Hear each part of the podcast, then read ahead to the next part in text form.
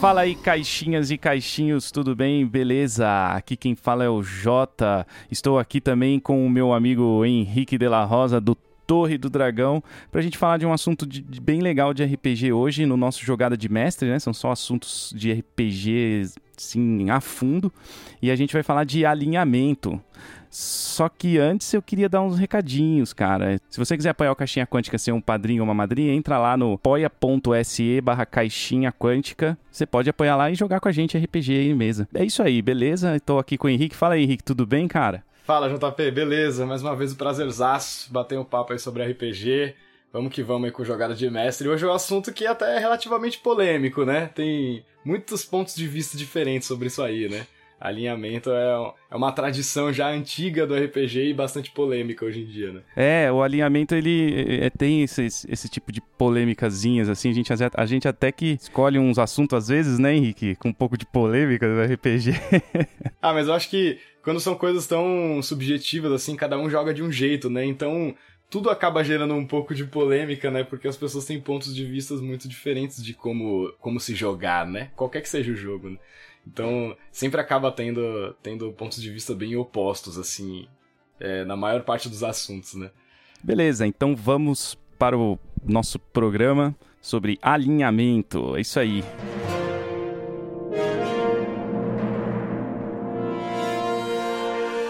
Bom, vamos começar falando lá, lá atrás, né, o Henrique, acho que você também já sabe isso aí, que esse tipo de comportamento, assim, para um personagem seguir, tipo, é uma tendência, né, tinha até uma tradução antiga que chamava tendência em vez de alinhamento, surgiu lá com o Gary Gygax mesmo, né, no D&D, o original, onde você só tinha uma três opções, né? Que era o, o ordeiro, o neutro e o caótico. E acabou, né? Então a gente já tinha uma simplicidade maior é, de interpretação, de, de guia para o seu personagem interpretar, como se fosse uma ajuda para os personagens iniciantes, né? Acho que foi bem assim que nasceu isso. Uhum. É, é interessante porque tinha só um eixo, né? Hoje em dia a gente tem dois, né? Eixos de, do alinhamento, tem o lance do bom versus o, o mal também, né?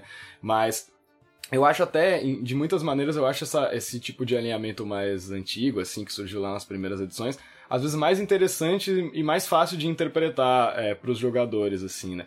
É, tem, ele descreve seu, seu comportamento num nível menos aprofundado do que falar se você é bom, se você é mal, se seus objetivos são bons, são, ou são, são bons ou são maus.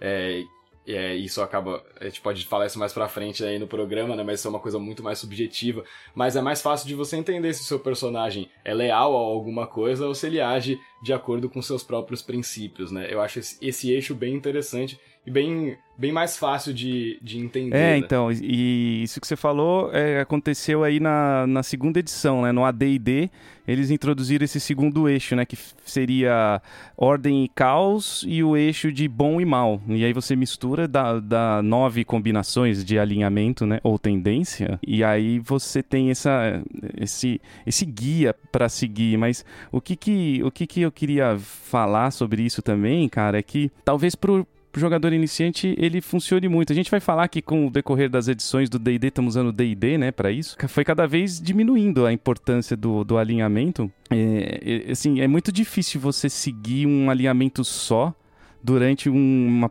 uma partida ou uma campanha toda. Ninguém é assim, né? Tem, tem só um tipo de comportamento. Eu, eu sempre considerei difícil interpretar alinhamento. Eu, eu não sei como que você vê isso. Cara, eu acho que é difícil mesmo, é um negócio complexo. É, eu acho que assim, a gente tem que tentar se orientar por duas barreiras, né? Pelos dois extremos. Eu acho que o alinhamento ele não pode ser levado tão a sério a ponto dele se tornar um impedimento para o seu personagem se desenvolver e para coisas legais acontecerem com ele.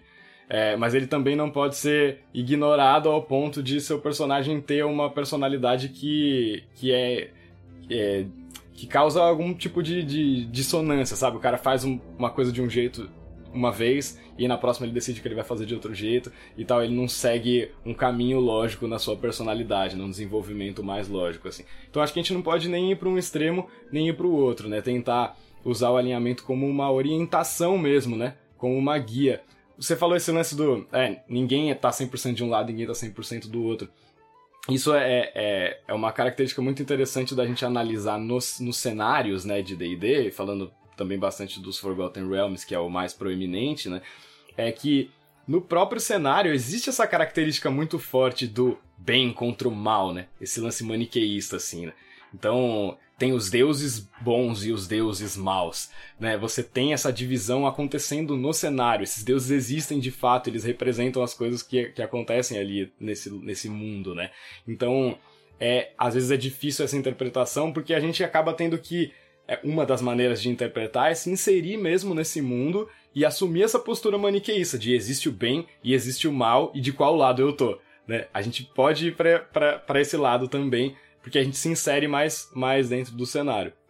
Mas a gente pode encarar isso de outras formas, como você falou, de ter uma, uma área cinza, né, que eles chamam, que não tá nem 100% pro bem, nem pro 100% pro mal, nem pro caos, nem pro, pra ordem, né, e que você vai navegando por esse meio do caminho, se orientando pelo que tá ali no seu personagem, né. É, eu concordo. Não dá pra. Se o jogador começa a interpretar dessa maneira, o mestre tem que dar um jeito, né? Por exemplo, o cara é bom pra caramba durante a campanha toda, só faz bondades, e de repente chega numa cidade e quer matar o taverneiro e mata. Então não tem lógica do cara ser assim, né? Uma curiosidade, cara, do, do ADD é, que eu estava falando ali atrás, né, das tendências, é que quando saiu pela editora Abril, na década de 90, as, as traduções não foram assim, tipo, caótico e mal, leal e neutro. Eles colocaram uma palavrinha, assim, um adjetivo para combinação. Então, por exemplo, o caótico bom estava escrito honrado. E o, sei lá, o é, caótico mal, cruel. Então, eu acho que essa tradução foi muito feliz naquela época, porque é muito mais fácil você é, interpretar um honrado do que você ficar fazendo caótico bom né, na sua cabeça esse, esse alinhamento. Então eu gosto de adjetivos para seguir uma, uma, um alinhamento, uma tendência. Legal, né? Essa curiosidade. Muito legal esse esquema, não sabia desse lance da tradução. E realmente é, fica muito mais fácil para a pessoa que está tendo o primeiro contato com aquilo entender ao que se refere. Né? Isso é mais ou menos é, o, o, o, que acontece, tem uma dica que eu já vi vários outros mestres dando, assim, que eu sempre dou, que é aquele lance de você tentar buscar uma referência num personagem que você já conhece e tentar ver onde que ele se encaixa mais ou menos nesses alinhamentos, né?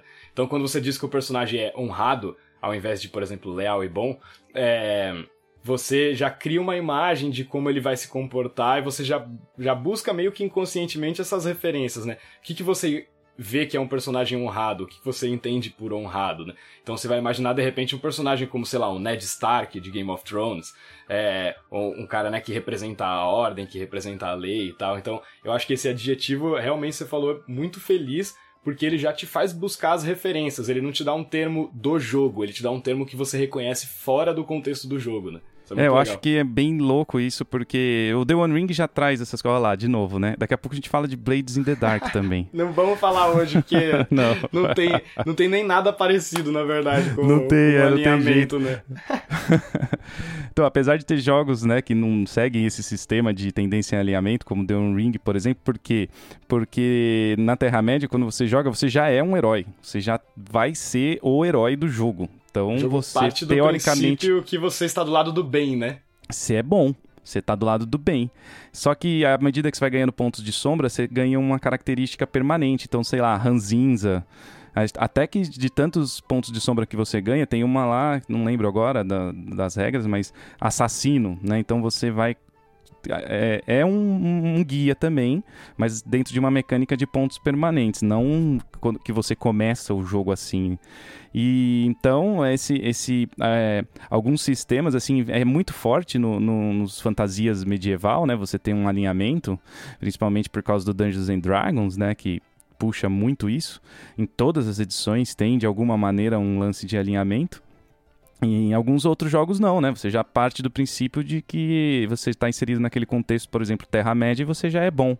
Então, depende do sistema também, né? É que a gente aqui vai falando de alinhamento, acaba caindo muito no D&D, não tem como, né, fugir. Sim, que é a origem da, da parada, né? Mas legal, disso que você falou, saem duas coisas muito interessantes, assim.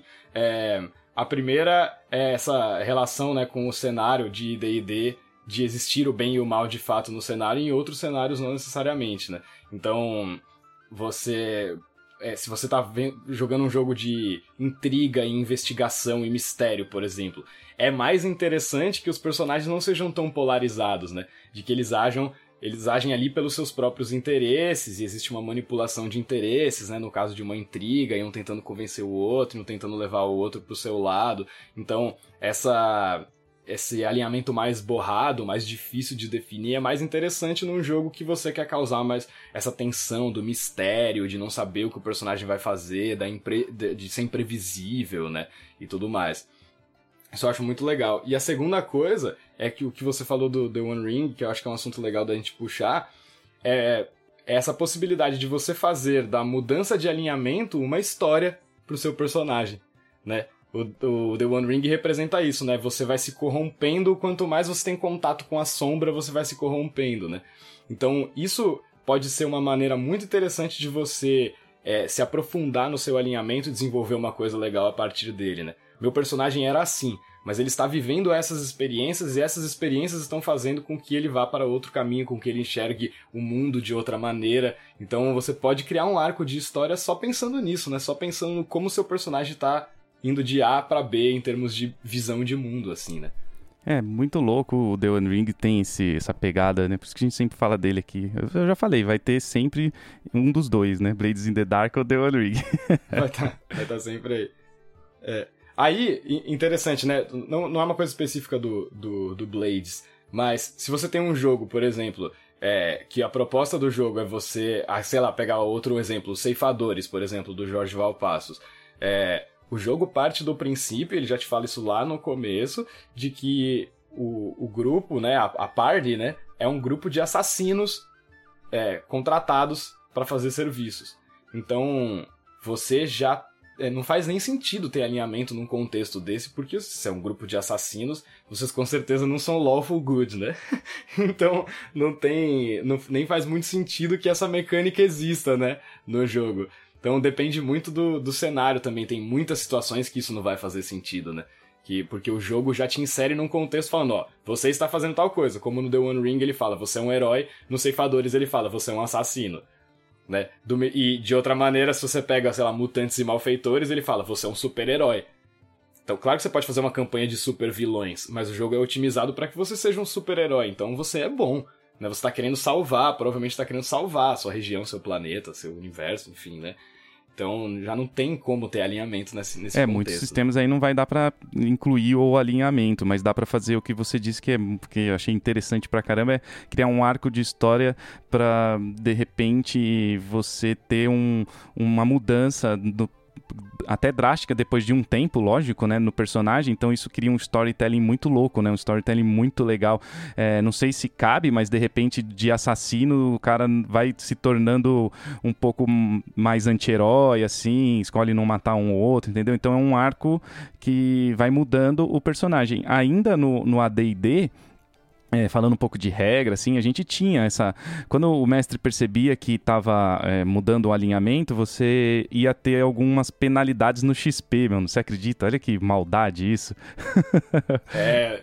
Eu, eu, nunca, eu nunca joguei, né? Eu nunca joguei essa edição, mas eu já li sobre isso e, e isso é, é, é, é interessante também porque tinha essa importância mecânica, né, cara, do, do alinhamento Sim. que não tem mais tanto. É, né? exatamente ele tinha uma relevância no, no como seu personagem é, no, nas coisas que ele podia fazer, né? Então, de certa forma, era mais limitado para que você agisse ali dentro. Por exemplo, você não podia ter um paladino caótico evil, né? Caótico e mal. Não existia isso, né? Todo paladino é leal e bom, né? Hoje em dia já não tem mais essa, essa barreira, é uma coisa muito mais aberta e muito mais subjetiva. Né? Era obrigatório o Paladino jogar leal e bom, né? Era um, um, um negócio que não tinha como escapar.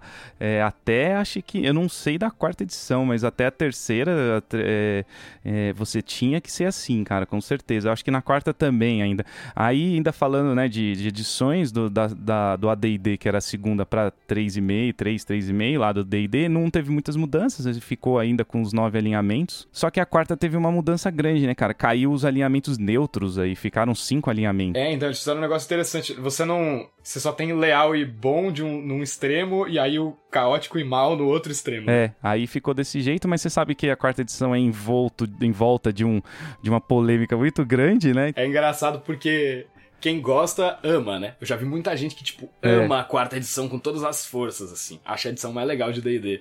Mas quem, geralmente quem não ama, ou nunca jogou, ou ignora que existe, ou detesta, ou jogou e detesta, assim, né? Muito, é muito polarizada essa opinião, né? Eu acho engraçado o, o- quanto ela é pouco falada, né? A gente sempre fala muito de AD&D, de Dungeons and Dragons clássico, quinta edição, 3, mas a quarta ela é bem pouco falada e quando ela é falada tem essa polêmica, né? Eu já vi também, ou a pessoa ama ou odeia, tipo, ou ame ou odeio, né? É, é engraçado isso. Mas, mas é porque eu, eu entendo qual que é. Eu nunca joguei a quarta edição, mas, mas já li um, um bocado do livro, assim, do, do Player's Handbook. E é, eles fizeram. Eles tomaram muitos riscos, né? Eles fizeram muitas mudanças muito drásticas, né? No jogo. Então eu acho que. Né, sempre que você corre um. Você assume um risco tão grande, né? Você vai ter o, o, o pessoal que vai reagir mal, né? Então eu acho que é isso, né? Teve essas mudanças tão grandes e aí pegou muito uma galera e não pegou a outra, afastou, acabou afastando o público que jogava as edições anteriores, né? É, e nesse meio tempo o Pathfinder veio com, com o sistema dele baseado no 3,5 e, e pegou um público gigantesco de Dungeons and Dragons, né? Mas o que no final das contas foi bom. Pegou todo mundo que não, que não curtia jogar a quarta edição, né? Falou, pô, não gostei da quarta edição, mas tem o Pathfinder, né? Então aí foi todo mundo pro Pathfinder. Foi, cara. E aí foi, no final das contas foi bom, né? Vale lembrar que o Pathfinder também tem o mesmo sistema de alinhamento, né? Com os, com os dois eixos, né? A maioria dos, como eu falei, O Starfinder também hoje em dia tem, acho que o Pathfinder 2 também, né? tem. É, tem porque é, esses medievais, assim, normalmente vão ter esse alinhamento de dois eixos, né? É, ficou uma tradição, é, né? ficou uma tradição. Ficou essa tradição vindo das outras edições. E aí, eu queria, queria falar, a gente comentou aí sobre o negócio mecânico, né? É, como que você acha que, que, a, que o alinhamento na quinta edição poderia ter mais relevância mecânica? O que, que você enxerga? Porque eu acho que ele é uma mecânica que ficou meio abandonada, ele ficou meio largada, ela não tem muita importância de fato na história. Né, no, no, no que você pode e o que você não pode fazer, ou você ser beneficiado, você sofrer algum tipo de penalidade por isso. O que, que, que que você sente que, que falta pro alinhamento ter mais relevância, assim, no, no É, jogo? primeiro que na quinta edição agora, né, cê- é, é, chegando na quinta, a gente foi falando um pouquinho de cada edição aí de D&D, ele te- é, é, o livro mesmo desprende pouquíssimas linhas para parte de alinhamento, né? Então, assim, a quinta edição meio que suprimiu um pouco.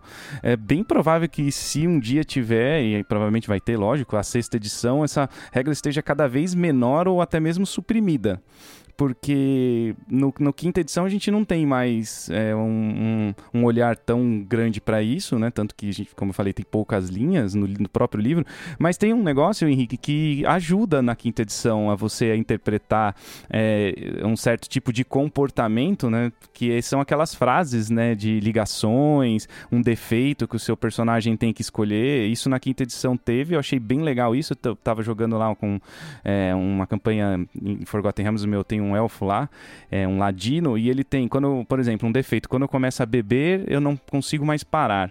Esse é um tipo de comportamento caótico, né? Que o cara tá na, na taverna, vai ter que ter a missão no outro dia, e mesmo assim ele fica bebendo até tarde da noite. O mestre sempre pe- pede um- uns testes de constituição, porque se, se, eu, se eu interpretando esse personagem começar a beber na taverna, aí eu vou ter que seguir essa, esse tipo de comportamento que tá na minha ficha, que é vai ser difícil eu parar, vou ficar farreando a noite toda.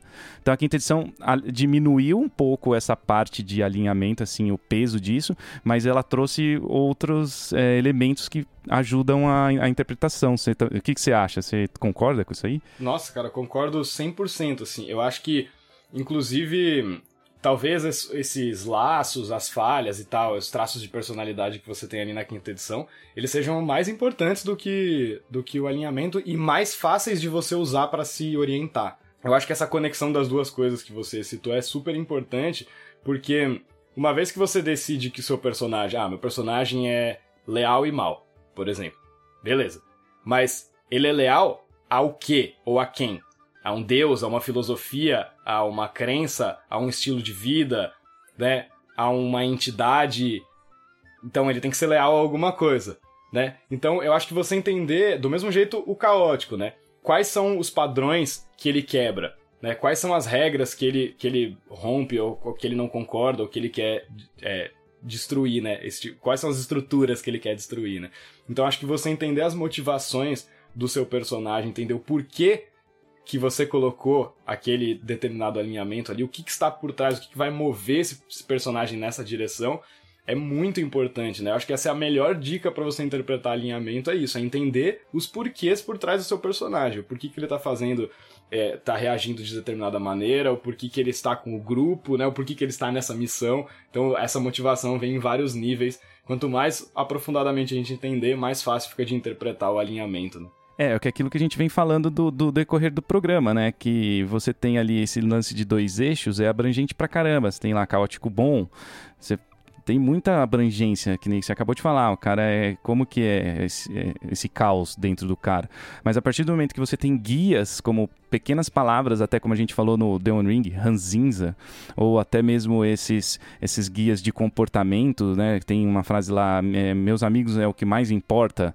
Então você já tem um, um, um, um norte para para interpretação, né? Você vai seus amigos estão em perigo, você vai ajudar eles. O que talvez um, sei lá, um caótico mal não faria, mas você não está seguindo essa linha de dois eixos muito, você está mais seguindo o que o livro te propõe de interpretações. Por isso que vai sumir, cara. Vai sumir esse negócio. Sério, na sexta edição isso aí vai cair, eu tenho quase certeza. Eu boto fé também. Eu acho que isso é uma herança que ficou aí, né, das outras edições e que tá. É isso que você falou, né? Vai perdendo cada vez mais a importância. E acho que a tendência é que esses traços de personalidade e essas outras coisas ganhem mais relevância e substituam o alinhamento, talvez, de uma vez por Com certeza, eu acho que. Porque assim, você. É, eu não sei você, mas quando eu tô jogando o próprio DD quinta edição, eu não me preocupo tanto mais com um alinhamento. Eu me preocupo mais com o, o comportamento que o meu personagem vai ter. Eu acabo, não é que eu não me preocupo, às vezes eu acabo nem lembrando durante o jogo. Você lembra, às vezes, que você tem um alinhamento, uma tendência? Cara, é, é um negócio fácil de esquecer mesmo. Eu acho que é, é, fácil de você realmente ignorar aquela informação na sua ficha ali durante o jogo, né? Mas eu acho que tem uma situação, né, um, uma ligação importante do alinhamento com o aspecto do, do jogo, né, do D&D especificamente, que é o lance dos deuses, né? Então eu acho que quando você tem uma história na qual a presença e a ação dos deuses, né, é, é importante, né, é um, é um aspecto importante nessa história, nessa aventura, o alinhamento tende a ganhar mais destaque. Então, vou dar um exemplo do, de uma aventura que a gente teve na nossa mesa, quando a gente jogou Curse of Strahd. É, tinha um personagem na nossa mesa que era um Azimar, é, um anjo caído, né? E ele, era um, e ele é um clérigo. Só que ele tem uma, uma disputa meio que pela devoção dele. Então ele tem uma deusa boa e uma deusa má que dis disputam a devoção dele e ambas dão poderes para ele. Só que ele tem um lance de rodar um alinhamento aleatório. Então, toda vez que ele acorda, ele rola um dado para ver se ele tá sob a influência da deusa boa ou sob a influência da deusa má. E isso fez com que muitas coisas interessantes acontecessem na história desse personagem, assim. É... Porque todo, todos os dias ele tinha que tomar decisões diferentes e era o Arthur que estava jogando né, e interpretar esse personagem de maneiras diferentes. E isso foi culminando para um momento em que ele teve acabou tendo que escolher de que lado ele ficaria e, e teve que tomar decisões importantes do personagem dele para ele determinar se ele ia ficar do lado do bem ou se ele ia ficar do lado do mal, porque se tornou insustentável que ele tivesse essas duas influências ao mesmo tempo. Então, com essa, esse tipo de presença divina, né, dessas entidades mais poderosas do jogo, eu acho que isso acaba ganhando mais relevância. É, enquanto se você tem um jogo que não se, não se preocupa tanto com esse aspecto da mitologia né, do D&D, isso talvez não seja tão, tão interessante. Um outro exemplo legal é da campanha de Starfinder que a gente está jogando agora. É, eu estou jogando com uma personagem que é neutra e má. E ela tá numa, num grupo com outros personagens que são bons. Né? O caótico bom, o, o leal bom. Funciona porque a gente sabe exatamente como grupo, e eu sei como jogador dessa personagem, o que, que ela tá fazendo ali, entendeu? Ela não é só porque ela é má que ela vai atacar os companheiros dela ou que ela vai sabotar a missão. Ela tem um motivo muito claro, que é combater uma espécie de aliens lá específico que destruíram a família dela, que destruíram a corporação dela anos atrás, tem uma herança de rixa e tal. Então ela tá se aliando com pessoas que ela não se aliaria normalmente porque eles têm um objetivo em comum. Né? Então ela tem atitudes más durante a aventura, mas ela não vai sabotar a aventura por causa disso porque ela tem um interesse ali.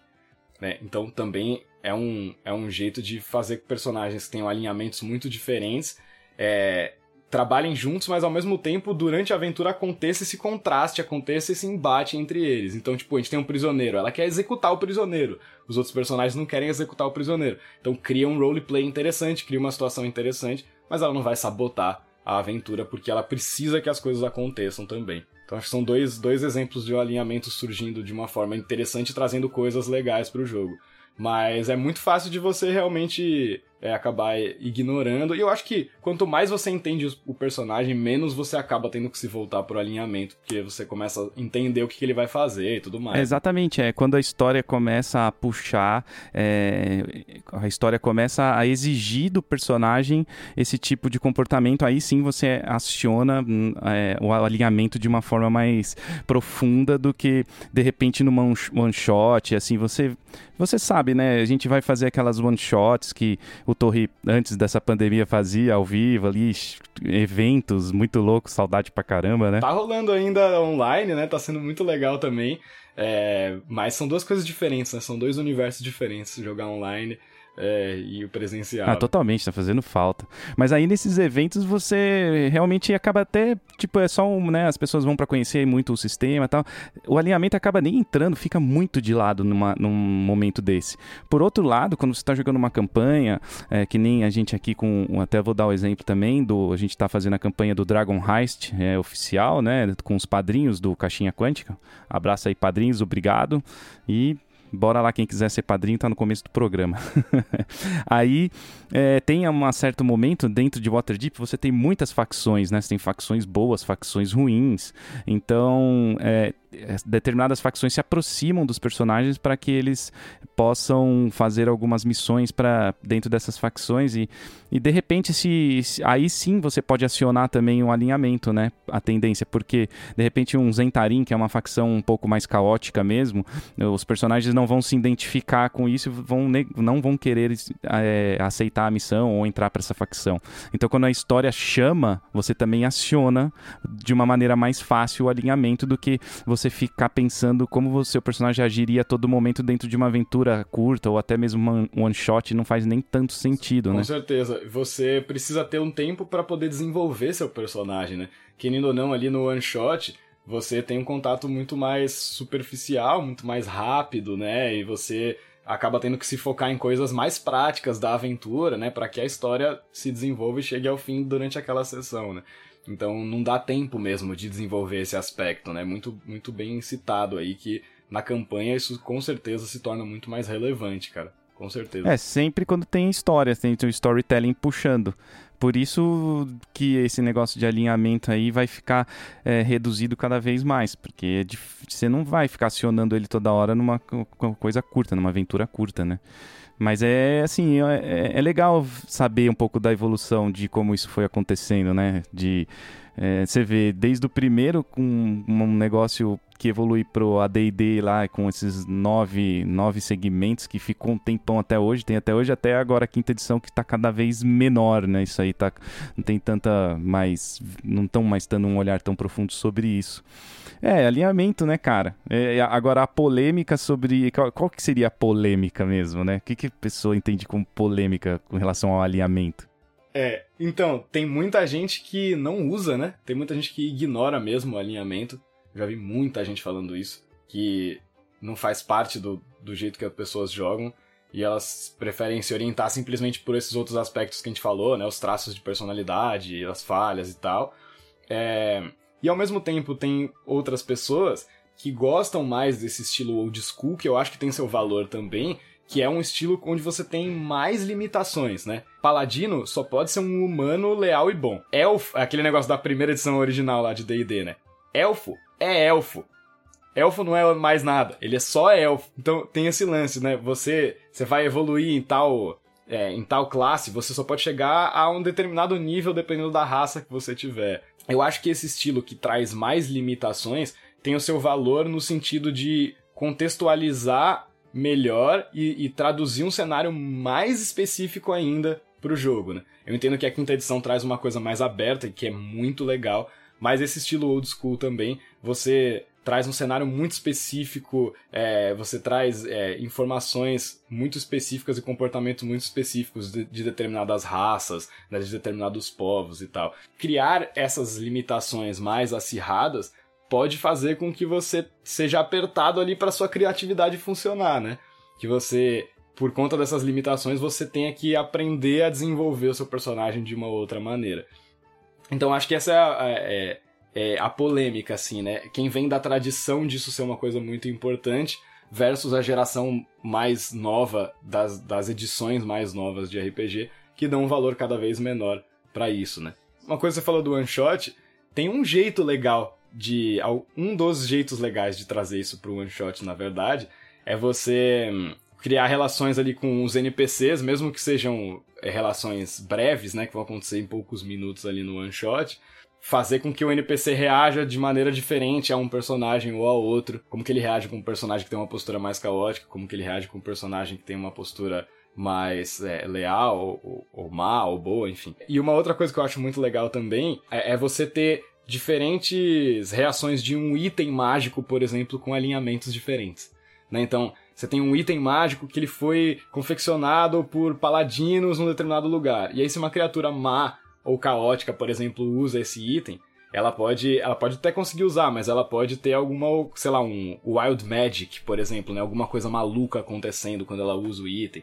Então, dá para trazer o alinhamento nessas pequenas coisas e fazer ele ganhar um pouquinho mais de relevância nos one shots, né? os NPCs, os itens, uma aparição de um deus, né, de alguma, de alguma outra entidade que tem um alinhamento muito forte, assim, né? Eu acho que, novamente, aquela coisa que a gente fala sempre, né? Sempre buscar o jeito que a gente gosta de jogar, descobrir onde que tá o nosso equilíbrio do nosso grupo, né? Ou do seu grupo aí que tá ouvindo, e descobrir aonde que vocês se encaixam aí dentro dessas, de todas essas possibilidades. Não tem um jeito certo, né, JP? Não, bem muta, muito bem falado, cara. Mandou bem agora. Você deu várias dicas aí de como usar alinhamento. Acho que a gente deu várias dicas durante o programa de como usar um alinhamento de forma diferente, inclusive na Monshot aí, pessoal, tá vendo? Um item mágico, assim. Então isso aí acaba nunca perdendo a relevância.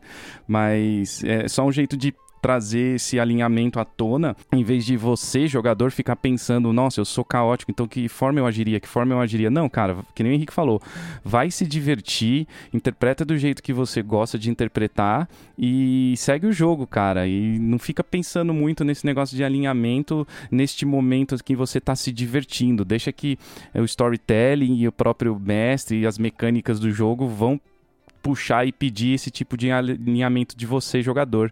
É isso aí, né, Henrique? Acho que é bem por Cara, aí, né? Com certeza, é. Deixa, deixar a história te levar mesmo e você viver e curtir o processo de descobrir quem é o seu personagem.